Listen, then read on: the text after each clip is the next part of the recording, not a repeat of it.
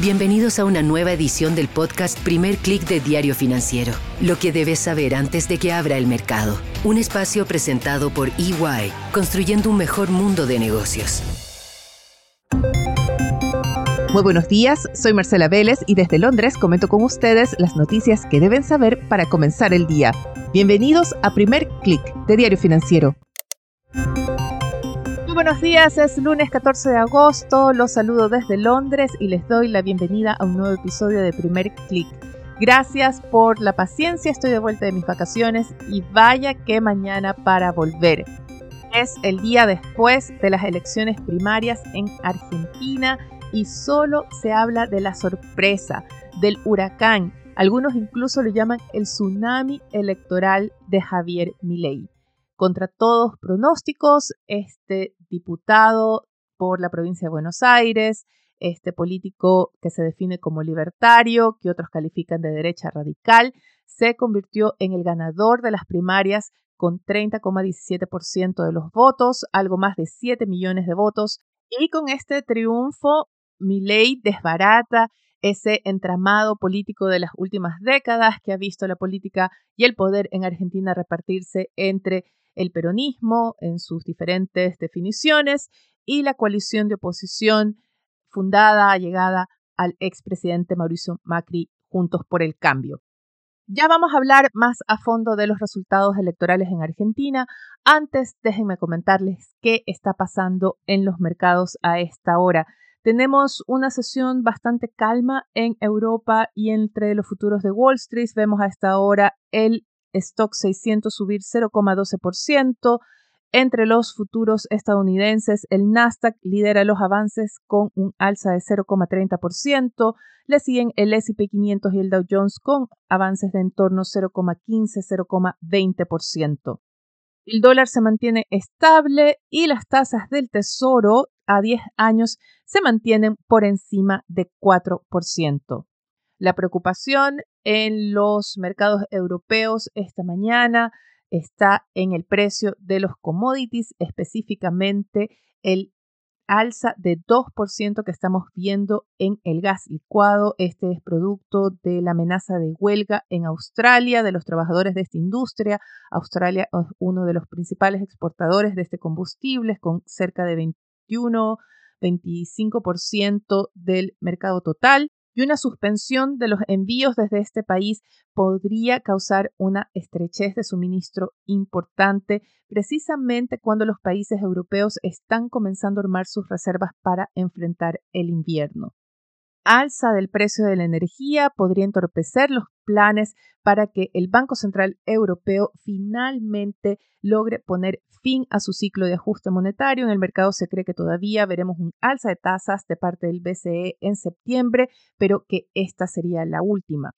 Esto podría modificarse si vemos nuevamente dispararse las presiones inflacionarias, ya sea por el alza del precio de energía, pero también puede ser el de alimentos hay atención al alza que están teniendo los commodities como la soya, que sube 1%, y también y sobre todo quizás el trigo. Hemos hablado, o, o, así lo hicimos antes de que me vaya de vacaciones, de las alzas que estaba teniendo este cereal debido a las tensiones alrededor del acuerdo de transporte de alimentos entre Rusia y Ucrania. Rusia se retiró de este acuerdo y esta mañana se reportó el ataque de fuerzas rusas a un barco de carga que salía de un puerto ucraniano y esto llevó a un alza del trigo todavía moderada, 0,30% esta mañana, pero genera tensión sobre qué podría pasar con el suministro en los próximos meses.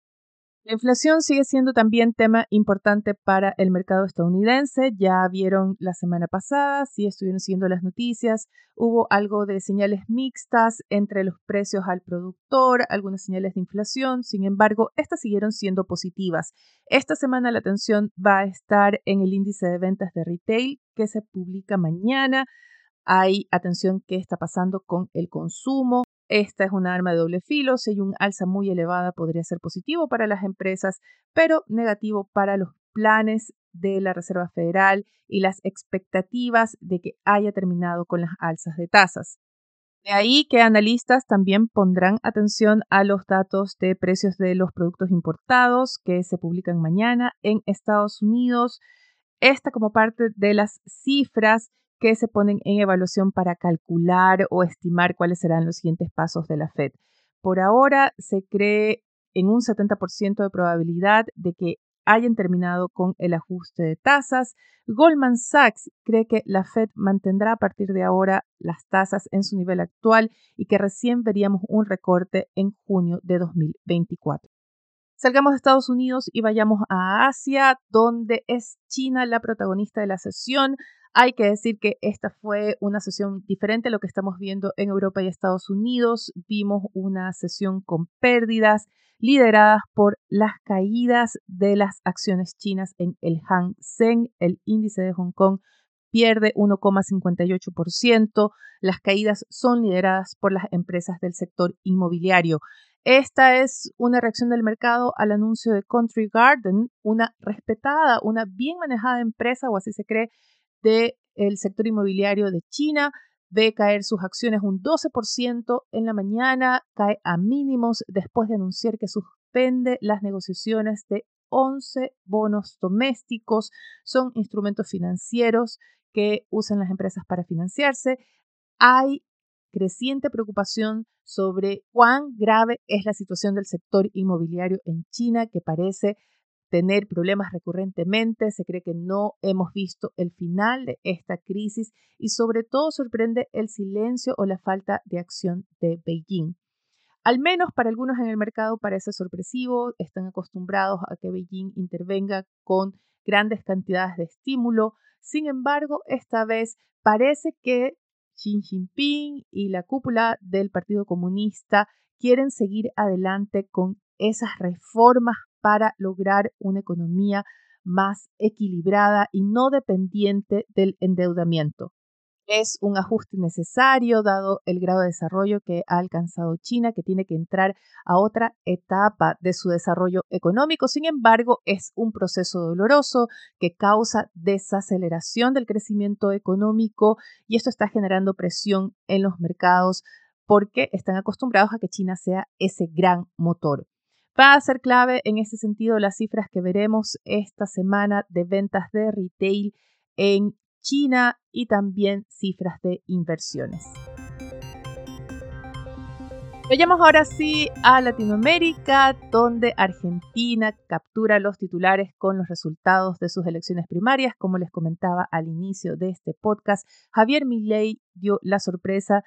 Ninguna encuesta anticipaba un triunfo del político de derecha. En Europa lo llaman el político de derecha radical libertario y lo comparan más que en agenda, quizás por su forma, con Donald Trump y Jair Bolsonaro. Y al igual que ellos, Milei parece haber capturado el voto protesta, el voto cansancio de los electores con las élites, con el statu quo. ¿Cómo va a reaccionar el mercado? Hay gran incertidumbre respecto no a las, tanto a la agenda de Milei que contiene algunas políticas o algunas medidas que son bienvenidas por el mercado, como es imponer disciplina fiscal, también se habla de dolarizar la economía, al menos sería bienvenido racionalizar toda esa multiplicidad de tipos de cambio que tiene Argentina en estos momentos, medidas para controlar la inflación, pero hay otras propuestas que preocupan por lo que representan en la postura de ley respecto a las instituciones, como es la idea de disolver el Banco Central. Más allá de esta propuesta puntual, que tendría pocas posibilidades de avanzar o no, lo que preocupa es cuán sustentable podría ser un eventual gobierno de Javier Milei, considerando que su partido es prácticamente un outsider de las estructuras políticas que son dominadas por el peronismo o la oposición a este.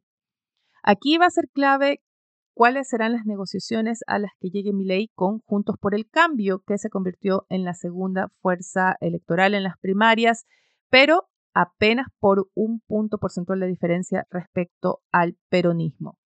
La candidata de Juntos por el Cambio, esa coalición fundada y liderada por Mauricio Macri, va a ser Patricia Bullrich. Ella ya dio algunas señales, algunos guiños hacia Milei. ¿Y por qué va a ser clave la coalición? Perdón, o las conversaciones entre Milei y Juntos por el Cambio es porque si se repiten los resultados que se dieron ayer en las primarias, proyecta el diario La Nación que Juntos por el Cambio sería la bancada más fuerte en la Cámara de Diputados y la segunda más fuerte en el Senado. Incluso de llegar a una eventual coalición en el Senado, Juntos por el Cambio con el partido de Milei lograrían una mayoría respecto al peronismo. Todo esto, sin embargo, tendrá que esperar a las elecciones de octubre y Milei está llamando a ganarle a las élites en primera vuelta. Lo más probable es que veamos, sin embargo, una definición en segunda vuelta en noviembre, dada la estrecha diferencia que hay entre los tres bloques.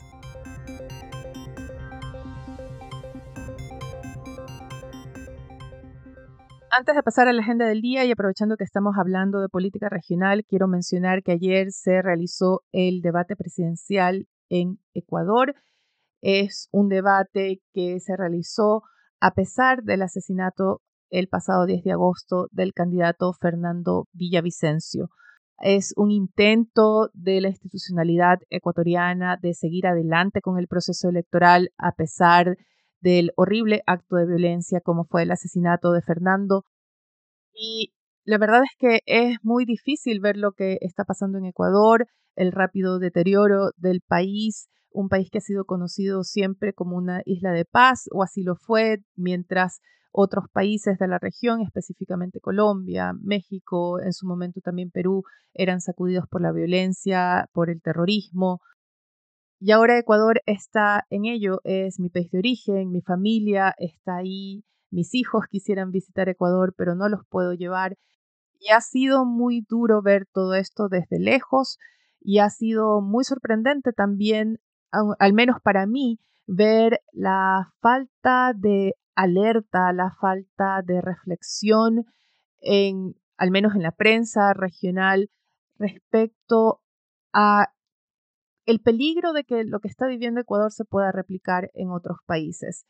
Ningún país está inmune. Lo que vemos en Ecuador es el resultado del debilitamiento del Estado, de un avance de la corrupción, de la falta de control con argumentos equívocos, ideológicos, políticos respecto a no controlar las fronteras, no controlar el microtráfico de drogas, Así que desde esta pequeña esquina que tengo, que es primer clic, me gustaría invitarlos a reflexionar y que le pregunten a sus políticos, a sus representantes, a sus líderes, de opinión, qué están haciendo o qué estamos haciendo como sociedades en cada uno de nuestros países en Latinoamérica para evitar que este mal que es la narcoviolencia se reproduzca. Gracias por escucharme. Antes de despedirme, quiero conversar con ustedes rápidamente sobre la agenda que nos espera hoy. No tenemos una agenda con grandes datos económicos en Estados Unidos, de ahí que Wall Street va a poner especial atención al índice de expectativas de inflación de los consumidores. En la región tendremos cifras de actividad económica correspondientes a junio en Brasil y también de ventas de retail y producción industrial en Colombia. En Chile, el Banco Central publica las minutas de su última reunión de política monetaria. Los quiero invitar también a que si todavía no la han leído, no se pierdan la última edición de DF Se publicó ayer, es una gran edición para celebrar el tercer aniversario de DF y una de las entrevistas que se publica es a la ministra Carolina Toá con un tema que está capturando la agenda en Chile, que es esta entre el gobierno y la oposición y en la entrevista Carolina Toa dice que espera que la oposición ahora se siente a dialogar, dado que, cito entre comillas, ya no está la excusa del ministro Jackson. Con esto me despido por ahora. Los invito a que nos reencontremos mañana. También los invito a que sean actualizados de las noticias del día y más visitando nuestro sitio web de f.cl y de fsud.com para las noticias de negocios de Latinoamérica. No dejen de darnos su calificación dejarnos sus comentarios en cualquiera sea la plataforma que estén escuchando este podcast. Nos van a ayudar a crecer y háganme llegar sus ideas o comentarios a mi correo electrónico mveles.df.cl o a través de mis redes sociales arroba Marcela Vélez. Ahora sí me despido, les deseo que tengan un buen inicio de semana. Nosotros nos reencontramos mañana. Esto fue el podcast Primer Click de Diario Financiero, lo que debes saber antes de que abra el mercado. Un espacio presentado por EY, construyendo un mejor mundo de negocios.